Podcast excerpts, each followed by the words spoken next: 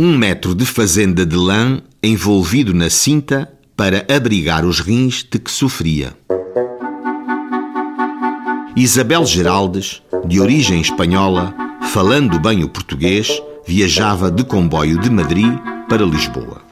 Era solteira, doméstica, tinha 51 anos de idade, nunca havia respondido, nunca havia estado presa, sabia ler e sabia escrever.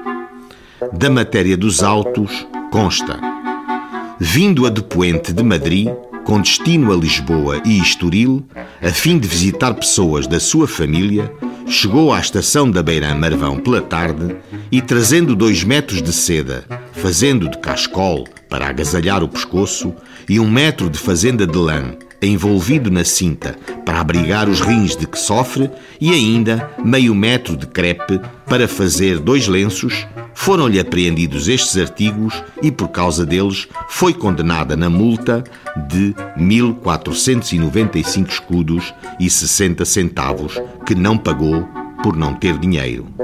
O senhor juiz ordenou que se passasse mandado de condução à cadeia. A cumprir pena, alguns dias depois, foi paga a multa. Despacho do senhor procurador.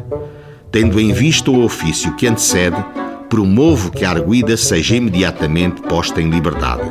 Dos autos consta que foi.